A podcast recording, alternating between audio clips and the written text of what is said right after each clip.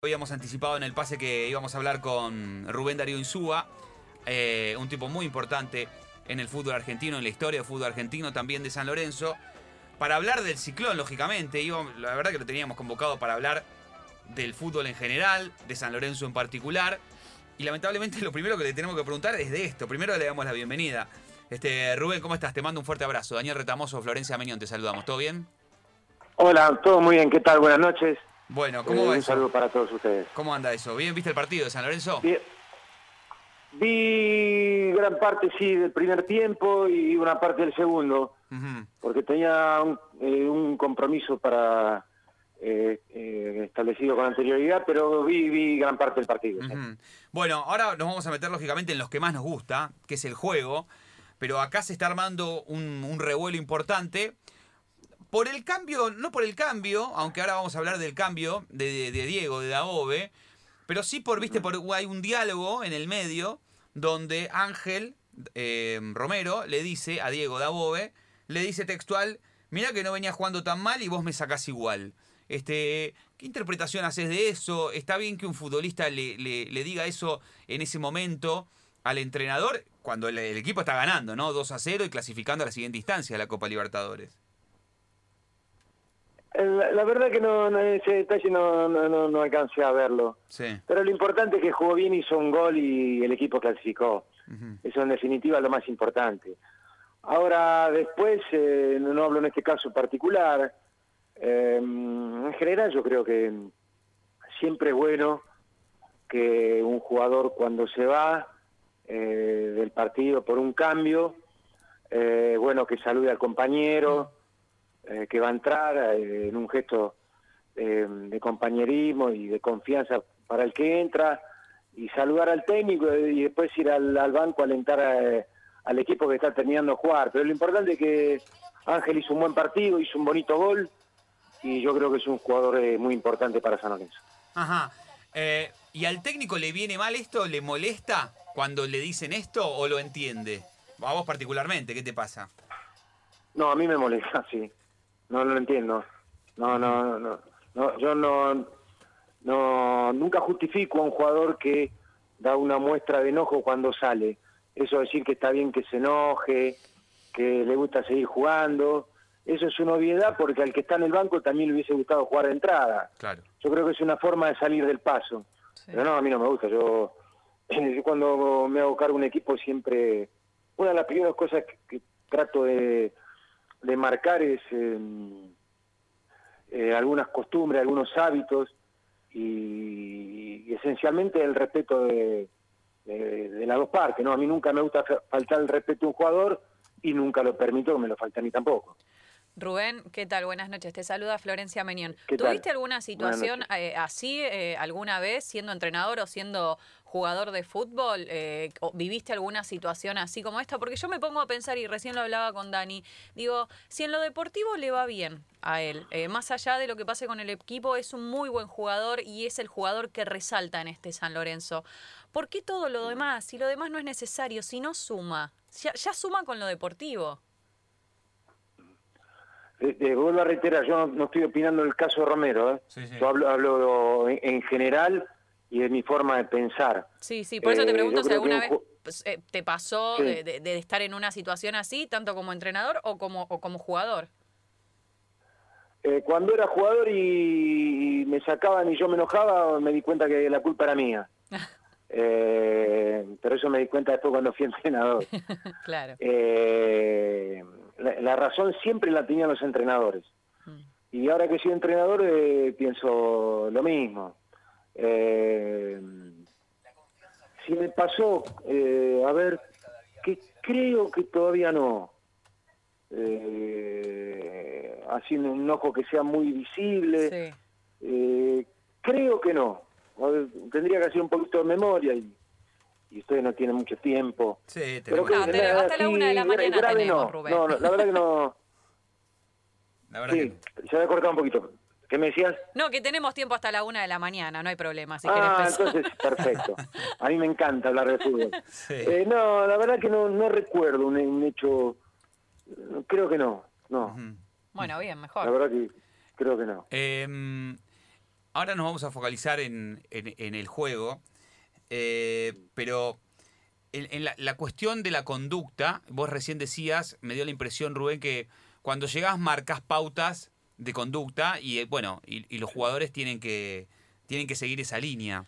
Eh, y nosotros recién hablábamos de, de, ciertos beneficios que han tenido, en este caso particular, este, los hermanos Romero, eh, y, que, y, que, eso no, no, ha caído bien en el grupo, y esto dicho por, por los propios protagonistas. Eh, ¿Esto vos crees que, que algunos futbolistas pueden tener beneficios siempre y cuando después respondan dentro de la cancha? Que todos tienen que ser iguales y tiene que cumplir los mismos, este, digamos, los mismos parámetros, más allá de que alguno sea futbolísticamente superior a otro. ¿Cómo, te manejás vos? ¿Cómo lo ves vos? No, en el caso mm, eh, puntual, a mí me gusta tratar a todos eh, por igual. Al jugador de mayor trayectoria, el más grande, un joven de 16, 17 años. Eh, yo creo que la obligación de un entrenador es, tratar a todos por igual, en el, plano humano y en el profesional. Ahora, cuando a mí, me tocó, por ejemplo, yo jugaba en Independiente, eh, el Bocha tenía un día más de descanso.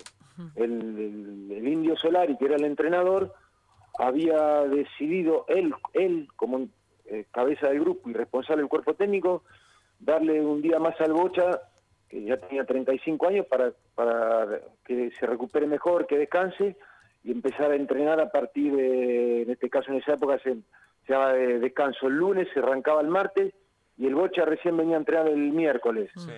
Y a mí la verdad no me molestó para nada. No, a mí eh, como compañero no me, no me molestó en absoluto porque era una decisión estrictamente del cuerpo técnico, aparte era un cuerpo técnico de lujo y muy capaz, y a mí no me molestó al contrario, y a, todo el plantel que había en ese momento en Independiente tampoco le molestó a ninguno. Primero porque la decisión era del cuerpo técnico, y segundo porque el Bocha era un jugador extraordinario, eh, que después rendía los domingos dentro de la cancha. Claro, se entiende de ese costado. Ahora, este, ¿qué pasa cuando este, e, ese futbolista o esos futbolistas empiezan a cuestionar no sé, algún cambio del entrenador delante del resto de los compañeros, no sé, como pasó en este caso puntual con Monarris, diciéndole, no, me parece que ese cambio no va eh, en un entretiempo, diciéndole ese cambio, la verdad que es bastante feo lo que vas a hacer. Este, ahí ya me parece que el, digamos, el, el matiz es diferente. Sí, son secuencias que, viste, para tener una opinión que, que tenga validez y profunda, eh, lo, tenés que vivir, eh, ver cómo reaccionás. A veces, bueno, ahora, eh, ahora haciendo un poquito memoria, un partido a mí me tocó hacer un cambio en el entretiempo, siendo técnico San Lorenzo. Sí. y el jugador que le tocó salir, el jugador por el que yo lo había llevado y, hoy en día tengo un gran afecto por él y aparte me rindió mucho, se empezó a sacar la ropa viste, así medio apurado, como para ir a bañarse rápido. Entonces yo me acerqué y le dije, mira, eh, quédate ahí sentadito, termina de escuchar la charla, todo lo que vale, y cuando salgamos con el segundo tiempo, tenés tiempo para bañarte tranquilo, y él como un tío inteligente eh, lo entendió. Así que eh, eso hoy en día es fácil cuestionar al entrenador como dice un gran amigo mío, cuestionar un entrenador hoy en día es más fácil que la tabla del uno, por múltiples factores, ¿no? Eso también, todo ese mensaje, el jugador lo va receptando.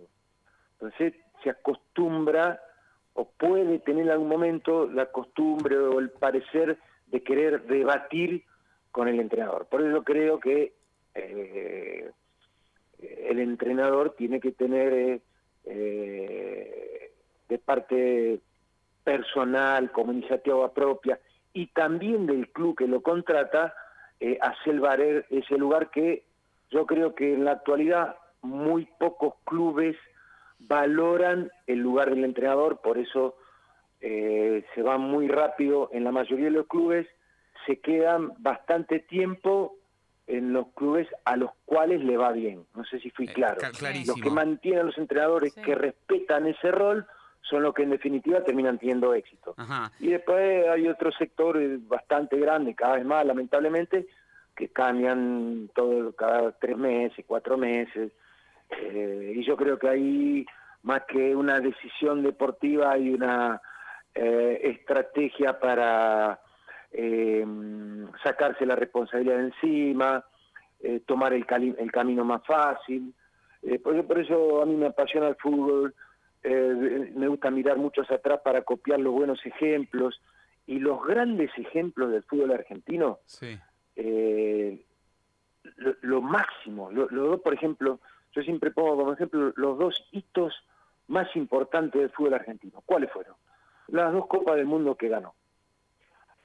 ¿Y en qué se basó? En, dos eh, procesos medianos, a mediano y a largo plazo, primero con Menotti y después con Bilardo, que fueron los dos campeonatos del mundo que ganó Argentina, que también en el desarrollo de esos procesos eh, se vivieron momentos muy complejos en rendimientos y en resultados. Los dos, ¿eh? Yo recuerdo que Menotti en, una serie internacional que se jugó en el año 77 en la cancha de Boca, ocho partidos contra todos equipos europeos. También eh, cuando el equipo empató un par de partidos o perdió con, con Alemania, también había muchos reproches, silbidos. Eh, y sin embargo el plan estaba claro y después ese cuerpo técnico llegó al Mundial, ganó la Copa del Mundo. Ni hablar la época del doctor, ¿no? Sí. Eh, agarró en el año 83, también hubo que superar momentos adversos, muy, complejos, pero después, en definitiva, la capacidad de la conducción que había en ese momento a nivel dirigencial y a nivel entrenadores, eh, desembocó en los dos éxitos más importantes en la historia del fútbol argentino. Y yo creo que el, éxito hay que copiarlo, las cosas buenas hay que copiarlo. En este momento en el fútbol argentino, de que no tengo uso razón de un cuerpo técnico que haya durado, ahora en junio, el cuerpo técnico de River va a cumplir siete años. Bueno, a mí se me viene alguien que estuvo mucho también en su cargo, Zielinski estuvo mucho tiempo eh, en este fútbol impaciente, en Atlético Tucumán estuvo estuvo bastante. Bueno, Rondina también en creo Arsenal. Que tres años y había estado cinco el ruso en Belgrano. Sí, sí. Eh, pero bueno, ahora Gallardo va a cumplir siete el mismo entrenador. No recuerdo muchos casos en la historia del fútbol argentino. Sí, se, cuentan con una mano. ¿Cómo, cómo? Se pueden contar con una mano, no, no es normal, no es común que suceda. No, no, no es normal. Eh, tampoco digo que eh, no voy a pretender, no voy a ser tan ingenuo de pretender que todos los entrenadores duren cuatro o cinco años, eso no va a pasar. Pero sí, yo creo que eh, cuando al fútbol argentino le fue muy bien y Argentina fue una potencia a nivel mundial durante 15 años, el fútbol argentino durante 15 años fue la primer potencia a nivel mundial, ya sea en clubes a nivel selección mayor y a nivel juvenil. Del año 78 al año 93, Argentina fue campeón del mundo en el 78, campeón del mundo en el 86, finalista en el 90, campeón de América en el 91 y campeón de América en el 93. Y a nivel clubes, ustedes repasan ahora que ahora la tecnología te permite rápidamente tener acceso, los equipos argentinos ganaban Copa Libertadores, eh, Mundial de Clubes, todos los torneos sudamericanos, después campeón mundial juvenil sub-20, yo creo que hay que mirar, eh, por supuesto que el avance de los medios audiovisuales, de la tecnología, de la ciencia, de la preparación, todo eso se ha enriquecido y todo lo que estamos en el fútbol tenemos la, la obligación de estar actualizados. Pero también hay que mirar hacia atrás para copiar eh, la secuencia que te, que te permitieron tener éxito, ¿no? Bueno, y si yo traslado eh, todo esto que estamos hablando de los entrenadores justamente en San Lorenzo, en cuatro años, seis entrenadores, Viaggio, Almirón, Juan Antonio Pizzi, Monarri, eh, Mariano Soso, y bueno, ahora estamos hablando de Diego Dabove. Digo, me parecen muchos entrenadores en cuatro años como para, para poder sostener un proyecto a largo plazo. Tal vez, tal vez sea con Dabove, un entrenador que le fue muy bien en Godoy Cruz, un entrenador que le fue muy bien con Argentino Juniors y ahora llega a un equipo grande donde hay nombres, donde hay figuras y tal vez eh, va a tener que ajustar algunas cosas para poder, eh, eh, poder tener buenos rendimientos desde lo deportivo. Me imagino que debe ser difícil también agarrar un equipo con, con varias figuras, pero vos crees que este San Lorenzo te gusta cómo juega, crees que está en un proceso de transición? Eh, primero, el entrenador creo que lleva, si no me equivoco, menos de dos meses. Sí, muy poco. Eh, hoy ya consiguió pasar de ronda en la Copa Libertadores. Eh, recién está armando el equipo, lleva poco tiempo eh, de trabajo y los equipos no se construyen de un día para otro. Vos me acabas de dar un ejemplo excelente, el hecho de cambiar, me dijiste seis técnicos en dos años. en cuatro, en cuatro y años. bueno. Sí. ¿En, cua- ¿En cuánto? Cuatro años, seis técnicos. Bueno, en cuatro años seis técnicos. Y si vos mirás hacia, atrás, San Lorenzo cuando fue campeón eh, eh, con el Patón, con Bausa, con Bausa. ganó la Libertadores antes de, de este último ciclo. San Lorenzo, eh, eh, cuando ganó la Libertadores, el Patón estuvo dos años en el club. Claro. Anteriormente, Pisi había estado eh, cerca de dos años también. Eh, anteriormente con Ramón, Ramón creo que estuvo un año y medio, dos años también. Yo estuve un año completo. Anteriormente a mí estuvo Manuel Pellegrini casi dos años también. Entonces, vos para, eh, cuando contratás a un entrenador, eh, esto es lo que yo creo, te hablo como pienso yo como Sí, entrenador. sí. Yo me llamo a un club, le digo, ¿cuál es el objetivo que tienen? Eh, ustedes me contratan para salir campeón, perfecto, mi obligación es salir campeón. El campeonato empieza ahora y termina a fin de año. Eh, yo tengo la obligación de cumplir con el objetivo. Si lo cumplo bien y si no, me tengo que ir a mi casa. O otro club te contrata para mantener la categoría, o otro te contrata para clasificar a Libertadores, u otro te contrata para clasificar a la Sudamericana. Pero esa secuencia es como el cine. Vos vas al cine a ver una película. Vos no te levantás a los 20 minutos si no te gusta. Esperar eh, media horita, una hora, esperar hasta que termina, después decir, me gustó, no me gustó, pero no te levantás antes de tiempo. No. Y el fútbol en, en ese aspecto es bastante similar. Eh, por supuesto que yo no desconozco que eh, hoy eh, el, el tema de las redes sociales, del impacto que genera la imagen en los medios audiovisuales, eh, del mal humor social. Mm. Pero bueno, viste, cuando vos, eh, vos sos, eh, estás en un club de fútbol y sos dirigente, y estás en un club de fútbol y sos entrenador, y tenés que estar preparado para eh, soportar eh, cualquier tipo de presiones. Y si no, te tenés que ir a tu casa. Estamos hablando con Rubén Darío Insúa. Estamos hablando de este San Lorenzo que pasó a la siguiente instancia de la Copa Libertadores. Ahora te pregunto, Rubén, en esta mm, buena analogía que hacía Florencia recién, ¿qui- ¿de, quién es la responsabilidad?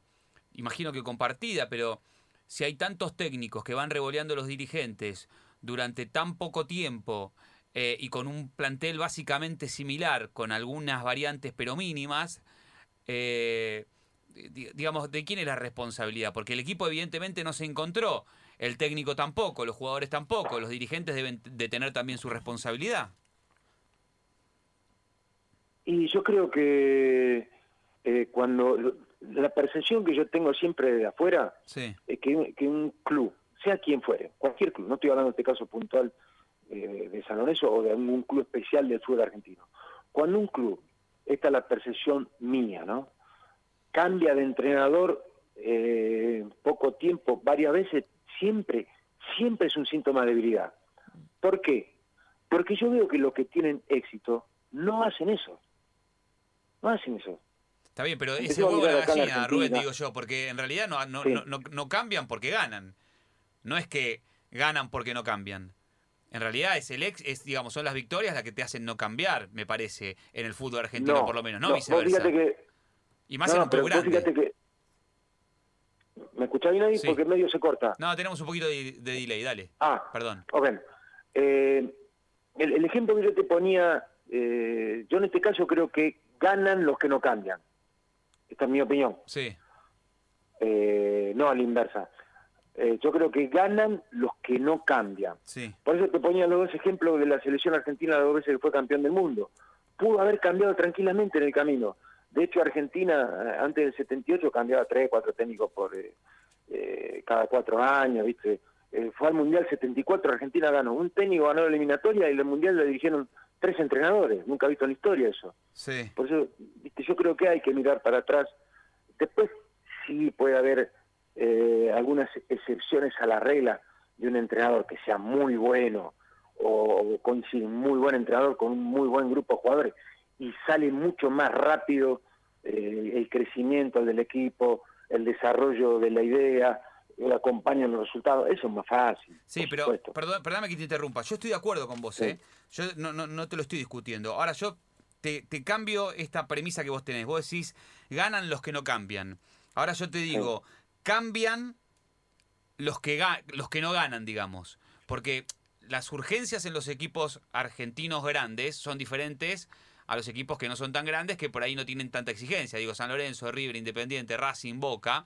Digamos, cuando los resultados y el funcionamiento no se dan, la, digamos, eh, la presión de los hinchas, la presión mediática que también influye en los dirigentes, hacen que revoleen técnicos, lamentablemente. Y, y eso los, lleva a modificar, porque no, no ganan, entonces este, tienen, que, tienen que cambiar el técnico y tiene que venir otro entrenador diferente y no hay coherencia en la elección del entrenador porque uno juega con línea de 4, el, otro juega con línea de 3 y el otro juega con línea de 5 y se empiezan a marear los propios futbolistas. En cambio, me parece a mí, Rubén, que en un, en un equipo chico donde la presión por ahí no es tanta, donde los medios no, no, no visibilizan tanto lo que sucede en esos conjuntos, bueno, tenés un margen más grande, entonces ahí sí no, no tenés la intención de cambiar con tanta asiduidad, habida cuenta de esto que te digo, de que, bueno, podés perder más, mm, tenés eh, un plafón más importante de pérdida de puntos, porque total después los resultados o el funcionamiento te puede llegar en un tiempo más, más prolongado. ¿Se entiende a dónde voy? No, lo estoy hablando, ¿eh? No, no, vos, me estás describiendo lo que pasa y, y, estoy totalmente de acuerdo con tu descripción. Yo lo que creo es que hay que eh, modificar ese facilismo eh, de decir, pierde el equipo y se va al entrenador. Yo, por ejemplo, eh, esto lo, aprendí, lo estudié cuando hice el curso de entrenadores. A ver, sí. el psicólogo deportivo me decía, en el fútbol pasan cosas media raras. Le digo, ¿por qué, profesor? Y porque cuando un equipo gana, dice gana, jugadores, cuerpo técnico, dirigentes, y cuando pierde, pierde el técnico. Digo, es raro. O sea, cuando el equipo gana, está basado en las tres patas. El jugador, el cuerpo técnico y dirigente. Cosa que estoy de acuerdo. Sí. Ahora, cuando el equipo pierde, es una pata sola. O sea, es la secuencia media rara. Sí. ¿Y por qué es el más fácil de, sacar o no? Es más fácil sacar a uno. Yo, por ejemplo, sí, es, fácil, claro. No es lo mejor, es lo más fácil. Claro. Y, y, pero lo más fácil, viste, generalmente las cosas cuando son fáciles eh, no traen demasiado cosas buenas. Generalmente el esfuerzo, las cosas un poco más complejas, después eh, el, beneficio es infinitamente mejor. Aparte, el, mismo que te elige, hmm. tres meses después, eh, te saca. Entonces, ¿quién se equivocó? ¿El técnico? ¿El que te eligió? ¿Los dos? ¿Qué pasa ahí? E, es una secuencia, por eso digo que mi, punto de vista de las experiencias que yo me tocó vivir en la parte personal y todas las que yo he visto que a mí me gusta copiar son todas eh, que no están basadas en, en, lo, primitivo, en, el cortoplacismo, en lo que es pan para hoy, hambre para mañana. Yo eh, veo todo fútbol, eh, veo televisión, escucho radio, leo cuando, cuando no estoy trabajando, trato de tener el 100% de la información. He visto entrenadores, hoy lo hablaba con un par de amigos, tuve que tomar un café. He visto entrenadores que dirigen un partido y si le fue bien, dicen, no, el trabajo no sirve para nada. Entonces, todo el mundo escucha eso. Eh, sí, sí, hay, hay un facilismo, hay un facilismo este, Claro, con cuatro días, ¿te fue bien? Sí, sí. si te fue bien, no, no estará muy relacionado con tu propio trabajo y se, estará más relacionado con las respuestas individuales de los jugadores. Pero el fútbol es un juego que es caudal individual, eh, mucho trabajo colectivo, eh, esfuerzo, ingenio. O fíjate que eh, la selección de Alemania tiene el entrenador hace creo que 11 años y mano le fue. Uruguay tiene al, al maestro Tavares creo que hace 15 años y, ya jugó, mientras él tuvo como entrenador, jugó todos los torneos. Eh, eh, lo, fácil generalmente no te da grandes resultados. Aparte vos pensás que después tenés que saber qué es lo que querés como dirigente, como club. Si vos querés un entrenador eh, para hacer un trabajo que desemboque en algo bueno, eh, no una calentura del momento, otra vez el entrenador que está de moda por tres o cuatro meses, eh, o te gusta congraciarte con alguien. Todo lo que estamos en el fútbol, no somos no tenemos nada de ingenuo y sabemos un- un, eh, por qué pasan determinadas cosas. Hay entrenadores que en el fútbol argentino, si vos mirás los últimos 15 o 20 años, fueron campeones y se fueron. Sí, sí, sí, sí, es cierto. Y no hubo uno, dos, tres, cuatro. Sí, sí, sí. La lista bastante larga. Es larga, Quiere sí. decir que ganaron y tampoco siguieron. Sí. Eh, Eso me hace descreer que eh, solamente eh, se queda el que gana, porque Sí. muchos ganan y se van.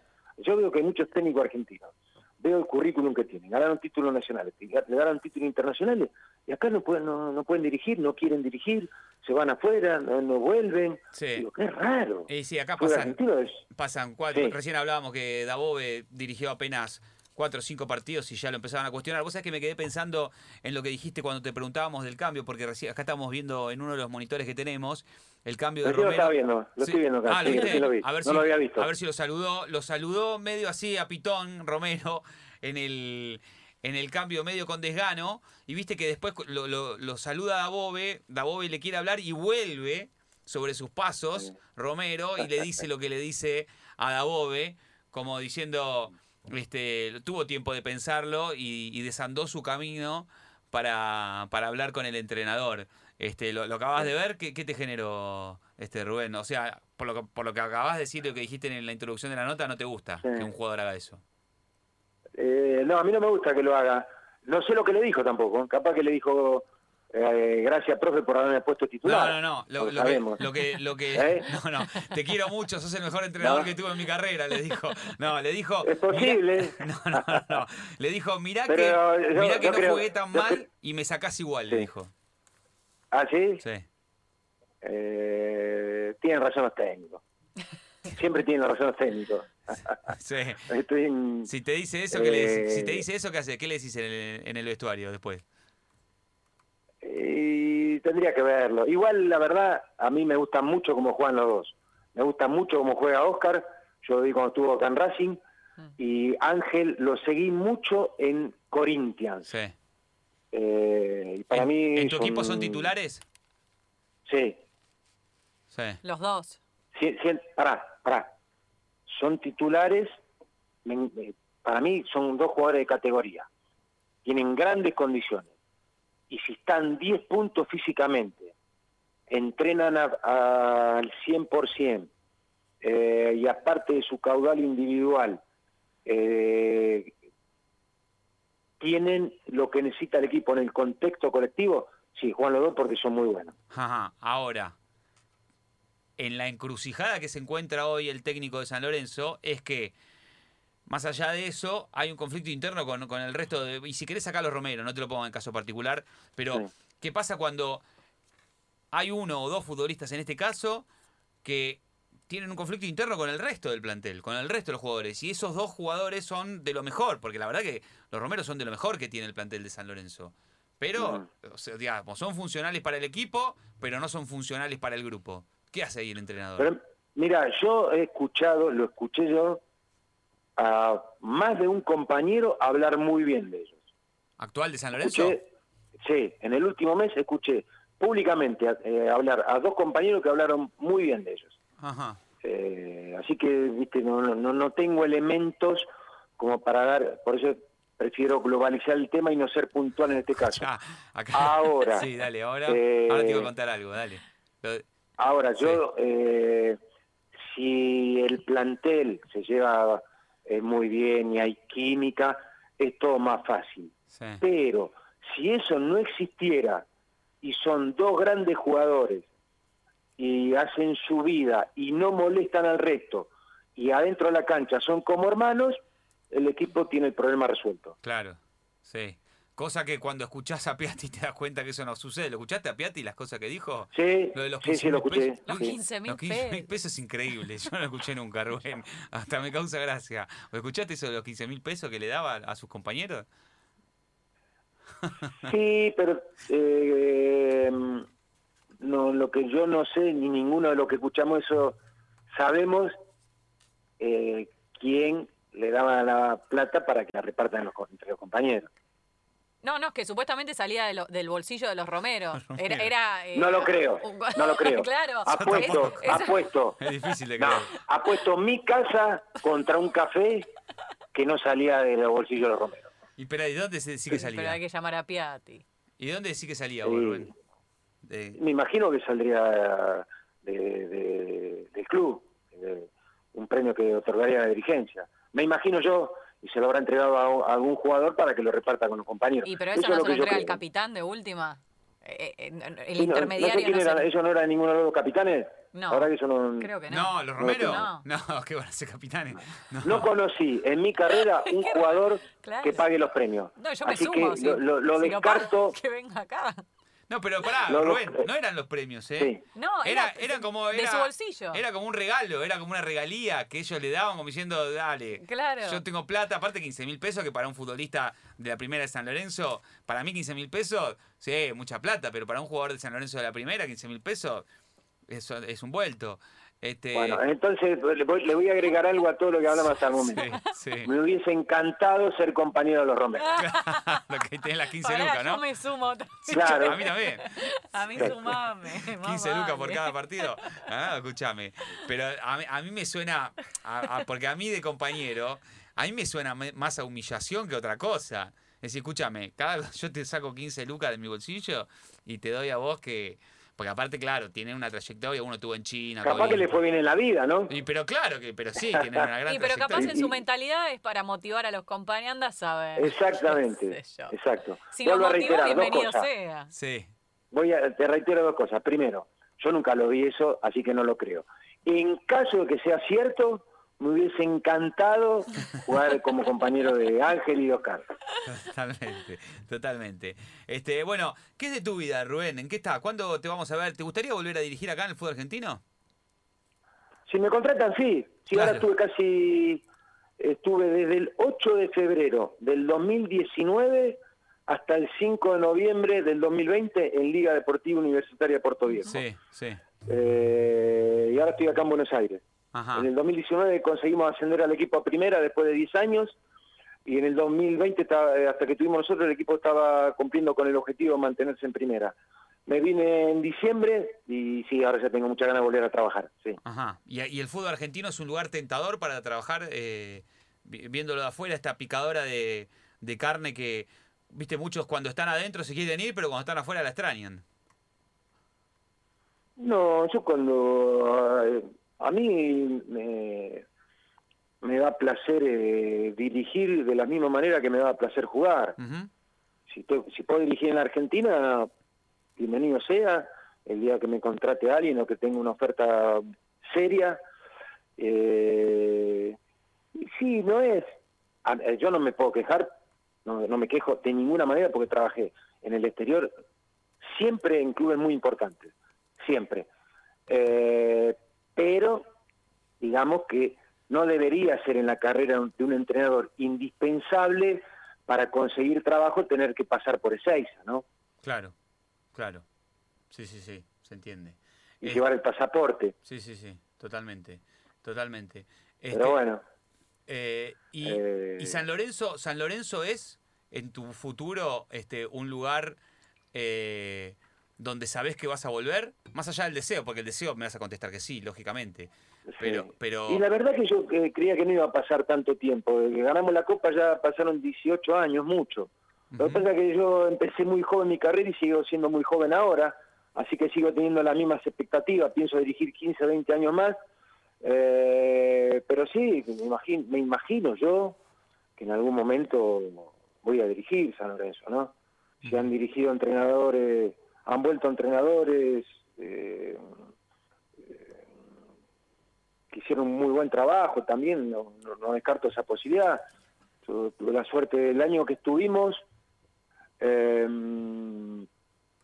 primero conseguimos lo más importante, que en un club de, de prestigio San Lorenzo, eh, lo más importante es salir campeón. sí, Mm. Conseguimos eso, que es lo, lo más importante, no lo único.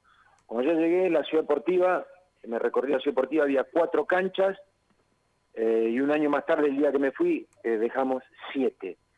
Eh, dejamos un trofeo internacional en la vitrina del club.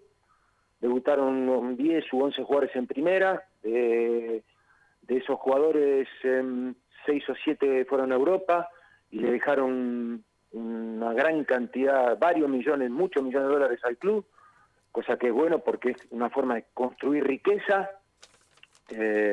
Zabaleta, Gonzalo Rodríguez, Barriento, Botinelli, Montillo, todos ellos a Lorenzo lo vendió a casi todos a Europa. Eh, y ganamos los dos clásicos 4-0 contra Huracán, así que en, un año que es muy poquito, debo decir que quedamos bastante conformes. Sí, y, aparte pienso, digo, si en, en, este, en esta cantidad de entrenadores que recién nombraba Florencia, que llaman los dirigentes de San Lorenzo, eh, hay algunos, y digo, no es contra ellos, pero sin, sin pasado en San Lorenzo, sin identidad y, sin tampoco experiencia previa importante en otros clubes, este, ¿no apareces en la lista o no, no te un llamado a vos? ¿Te sorprende? No, no, no, no me sorprende, no, no, no es un requisito tampoco eh, eh, tener un pasado como jugador. De hecho, la, suerte, si vos revisás la historia de San Lorenzo, eh, que es muy rica, por supuesto, riquísima eh, en todo aspecto. los únicos dos que tuvimos suerte de ser campeones como jugador y como técnico fueron el Bambino y yo. Después, eh, San Lorenzo ha tenido mucha suerte. Y bueno, más a mi favor entonces. Más a mi favor, y más a mi favor de lo que estoy diciendo entonces.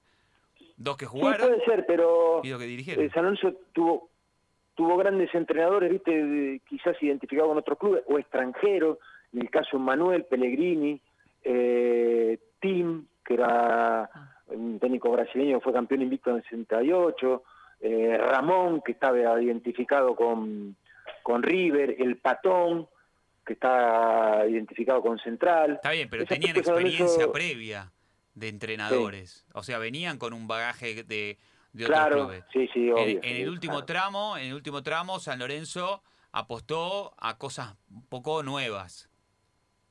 ¿No? Sí, bueno, cosa que en el fútbol no hay, no es una ciencia exacta como la matemática, yo sí creo que tiene una fantástica dosis de lógica y, bueno, no, no hay un, camino solo eh, para elegir los entrenadores o que estén identificados. Sí, obviamente hubo otros clubes, caso River, Boca, eh, que sí eh, ha, sido eh, más proclive a contratar entrenadores que hayan sido jugadores, eso sí es indudable. Es que a veces yo creo que es hasta un recurso cuando a un equipo no le va muy bien buscar a un entrenador que tenga sentido de pertenencia para con la institución. ¿Por qué? Porque lo acerca mucho más al hincha, por lo menos de entrada. Después, le da un colchón también al, dirigente. Claro, le da un Exacto, también. Claro, mira, vos acabás de usar una palabra que para mí es eh, fundamental, decisiva y debería ser eh, puesta en práctica y darle mucho desarrollo, que es sentido de pertenencia. Eh, es, es, imposible construir sentido de pertenencia en un entrenador cambiando cada tres años, por ejemplo. Es, es muy difícil que el jugador adquiera sentido de pertenencia cuando ve que el, cuerpo técnico van cambiando cada tres, cuatro eh, meses. No pasa eso. El sentido de pertenencia se consigue con un entrenador, si es de la casa mejor, y si no, no es de la casa y gana, es lo mismo. Entrenadores eh, de jugadores que perduren no seis meses, nada más que un añito, sino eh, un tiempo bastante más prolongado, que se encariñen con el club, que generen una secuencia de ida y vuelta con el hincha, eh, eso es sentido de pertenencia, darle posibilidades a los jugadores jóvenes, fijarse qué es lo que tenés y qué es lo que te falta y sacarlo de, adentro del club. Todo eso yo tenía en mi cabeza, soy, le soy sincero de dos, eh, lo pude hacer en San Lorenzo, todo. Estuve nada más que un año y todo eso lo pude hacer. Todo eso lo pude hacer. Eh, traer jugadores que tengan sentido de pertenencia, se quedaron jugadores como Saja, Michelini, Paredes, Acosta, eh, Romagnoli y Morel, que ya habían sido campeones con el club, eh, todos los pibes que subieron er, eran estaban identificados con San Lorenzo y, triunfaron. Primero, antes de irse le dejaron eh, un título en la vitrina al club, una copa, y después se fueron. No, que ahora viste jugar tres, cuatro partidos, cinco meses, ping, y salen volando, ni, nadie se acuerda, no sabe dónde está. Eso es la antítesis de la palabra que, vos- que Mi- Rubén, vos usaste, mira, que es sentido de pertenencia. River tiene sentido de pertenencia. Los Bueno, a mí se me vino, se me vino. Newells. No sé si coincidís conmigo. Newells eh, tiene muchísimos claro. jugadores, tiene cinco o seis jugadores que, que han vuelto eh, y, y yo creo que es uno de los equipos que más refleja este sentido de pertenencia. Mira, todos los técnicos campeones con Newell, todos, sin excepción, fueron ex jugadores de Newell. Mm. Newell fue campeón en el 74 el técnico Aramonte, después fue campeón con el Piojo Judica, después fue campeón con Bielsa, después fue campeón con el Tata Martino. O sea, eso es, ten- es tener sentido de pertenencia. Y que después los jugadores Eh, quieran vos volver. dijiste- ¿Cómo, cómo? Y que después los jugadores quieran volver. Claro, claro, exacto. Bueno, eso hay que construirlo, ¿viste? El Sí, sentido de pertenencia. No, no hay un día para el otro, tiene que haber afecto, tiene que haber eh, eh, compromiso con el lugar en el que estás, ir en momentos difíciles para sacarlo de, de- de- de ese lugar. Eh, Boca, por ejemplo, yo creo que Boca con Guillermo eh, era un equipo que tenía eh, en, el, en el banco suplente y en el campo de juego ju- eh, un equipo con sentido de pertenencia. Bueno, River ni hablar. Eh, y bueno, yo creo que los, los ejemplos hay que copiarlos. El San Lorenzo cuando dirigió al Bambino, eh, también. Eh, y, hay muchísimos ejemplos acá en la Argentina Total. y en el exterior también. Yo hoy veía, o ayer, el partido del Real Madrid, viste, vos lo veías a, Sergio Ramos que volvía a jugar de cuat- después de cuatro meses, y el tipo como eh, mientras eh, tuvo, tuvo gasolina eh, dentro del partido, cómo pateó el penal, cómo gritó el gol, cómo gritó el gol de los compañeros, cómo festejó y cómo abrazó al técnico cuando se iba. ¿Vieron la- el saludo que, Sí. que tuvo con Zidane? Y estamos hablando Sí, sí. de un jugador élite, campeón del mundo, con varias champions. Nosotros tenemos que copiar esas cosas. Lo- Los, técnicos eh, que dirigieron la selección argentina, que eh, lo- los mejores técnicos, los que ganaron cosas trascendentes, inculcaban el sentido de pertenencia. La selección era lo máximo. Bilardo, a, a mí me enseñó el tipo, la selección acá es lo máximo. Y Menotti, y yo lo escuché públicamente, decía lo mismo. Los jugadores no se iban a Europa, se quedaban, se quedaban hasta después del Mundial 78, campeón del mundo, después que se vayan a donde quieran. Total. Y Bilardo lo mismo, Bilardo Sí. decía a, nosotros, la- acá hay que amar la camiseta de la selección. La selección argentina es lo máximo. Sí, sí. Aprovecho que me están haciendo esta nota y lo voy a decir. No, creo que no lo dije casi nunca públicamente. Yo en el año 83 jugaba en San Lorenzo. Se había hecho la transferencia al Barcelona de España. ¿No? A ver. ¿Me escucharon, no? Sí. Sí. A Barcelona España. El técnico era Menotti, los dos, había dos cupos de extranjeros en esa época. Era Diego, Maradona y Sí. Schuster. Yo soy hijo de españoles, en esa época no ocupaba plaza extranjero porque era oriundo. Sí. Sí. Me están siguiendo, ¿no? Perfectamente. Eh, me reuní acá en Buenos Aires, eh, se llegó a un principio de acuerdo. Viajamos con la selección argentina, jugamos un partido en, en Valladolid, de ahí fuimos a jugar un partido a Tenerife, volvimos a España en un vuelo a Barcelona y de ahí nos íbamos al torneo de Toulon en Francia, ¿no? Si yo jugaba para la selección argentina el torneo de Toulon, ya dejaba de ser oriundo. ¿sí? Sí. En el aeropuerto, creo que se llama el Prat, de Barcelona, hay un aeropuerto, en la confitería, el presidente de San Lorenzo, los dirigentes del Barcelona, se sentó en la mesa eh, Bilardo. Lo único que tenía que hacer yo en ese momento, y ya me quedaba directamente en Barcelona, me ofrecieron un contrato, creo, por, si no me equivoco, creo que eran cinco años. Sí. Tenía que renunciar a la selección argentina. O sea, yo me quedaba ahí, el, equipo se iba para Niza, y de Niza en colectivo a Toulon a jugar el torneo de Toulon. Pero para, tenías que renunciar a la selección porque para, para, digamos, para no viajar y para quedarte en el club, para no desgastarte Para- físicamente en la selección sería. No, no, porque yo, yo jugaba en la selección, dejaba de ser oriundo. Ah, Claro. para mantener Y la ocupaba, nacionalidad. ocupaba un cupo. Ocupaba un cupo. Exacto. Claro. Y los cupos ya lo tenía Maradona y Schuster. Sí. Ya San Lorenzo había llegado a un acuerdo por la transferencia. A mí, cuando me ofrecían la plata, a mí, mira, una fortuna de dinero, ni, ni me acuerdo lo que era, por cinco años. El técnico era Menotti. eh, incluso me mandó a decir Menotti cuál quería el mediocampo formar. Schuster, yo de cinco y Maradona, casi me tiro por, eh, por, un- por un- por una ventana. cuando Para, dijiste 83. 83, junio 83. del 83. Bien, o sea, faltaban Sí. tres años para el Para Mundial. el Mundial. Sí. Exactamente. Sí. Y, y yo estaba, en- Bilardo, que se portó extraordinario, me dijo, vos tomá la decisión que creas conveniente, yo no te voy a presionar, yo sé que jugar en el Barcelona es lo máximo, que podía aspirar a un jugador, bla, bla, bla. Él me dio amplia libertad para que yo decida. Y lo- el presidente San Lorenzo también. El presidente San Lorenzo me dijo que decida yo. Y yo, la verdad, decidí jugar en la selección argentina. Porque en ese momento renunciar a la selección es renunciar a lo que vos- a lo máximo. Claro. ¿Qué es lo que quiere un jugador de fútbol? Juan, vestir ponete la la, camiseta de la de selección. la selección de tu país. Y aparte renunciaste a un montón de plata encima. Fue una fortuna de plata. Y dos años después fui al Nou Camp a jugar para Las Palmas contra el Barcelona. Porque San Lorenzo pues, dos años Sí. después me vendió a, a Las Palmas, ¿no? O sea, yo decidí, creo que esto no lo conté, creo que no lo conté nunca públicamente. No, y escuchá, Sí. ahora la verdad, con una mano en el corazón, Rubén, mirando para atrás ahora, ¿te arrepentís de esa, de esa decisión? La verdad que no. No porque me, me edu- me educaron así.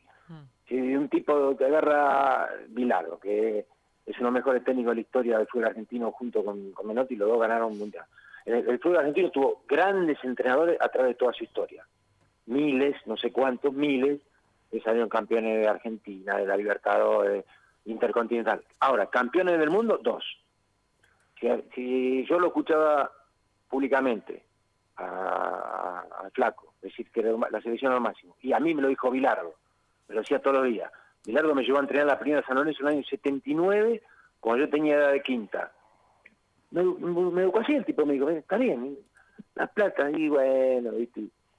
Eh, en ese momento el aspecto material eh, no tenía eh, un orden prioritario como sí tiene hoy. Sí. Y la verdad creo que haría exactamente lo mismo.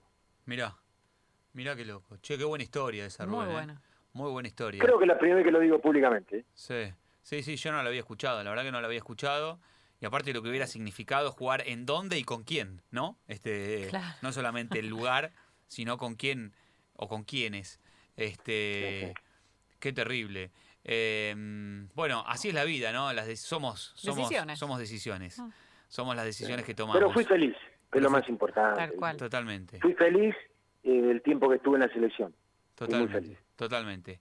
Bueno, Rubén, la verdad que un gusto, Bueno. un gusto la charla. Te agradecemos Bueno. el contacto. Ojalá te veamos pronto dirigir y especialmente Bueno. acá en la Argentina porque nosotros amamos el fútbol argentino con todas sus desorganizaciones, con todas con todos sus conflictos, lo seguimos queriendo porque sigue habiendo muy buena materia prima, muy buenos jugadores y realmente muy buenos entrenadores, este y nos encantaría verte formar parte de él. Así que te mandamos un fuerte abrazo y de vuelta el agradecimiento. Abrazo, Rubén. Bueno, gra- muchas gracias a ustedes dos por haberme llamado. Les mando un abrazo y que sigan teniendo mucho éxito con el programa. ¿eh? Muy Gracias. amable, un fuerte abrazo. Ahí estaba Hasta luego. entonces. Rubén Darío Insúa, que pasó con esta anécdota última que Increíble. nos dejó No, no, no. helados, ¿eh? con esa decisión ¿Vos qué harías? tremenda que tomó. ¿Vos qué? ¿Yo qué hago? Sí, trasládate a, esa- Hoy- a ese lugar. No, me voy a Barcelona. ¿Y vos? Eh, yo- y yo creo que me iría también a Va, lo que pasa es que hay que Pasa ver. Yo ahí pregunto, digamos, no sé, no, no sé. El tema del cupo, el tema de la nacionalidad era otra historia. Está bien. Ahí. Y también qué chances ciertas tengo de jugar en la selección y el Claro. mundial. Ahí veo, digamos, si yo soy una, soy una fija para el mundial, no. Si yo tengo chances grandes de jugar el mundial con la selección argentina, no. Ahora, si veo que no. Pero digamos, tres años. y o sí, sea, faltaba mucho. Claro, faltaba, mucho. Tres, tres años es Faltaba mucho. mucho, el 83 y Sí. el mundial en el 86. Y encima después Argentina campeón del mundo con Sí, Maradona, todo decís, si, mirá, si, Mirá si yo no mirá estaba. si yo no estaba. Qué decisión. Qué decisión, era Qué difícil. locura, sí. Era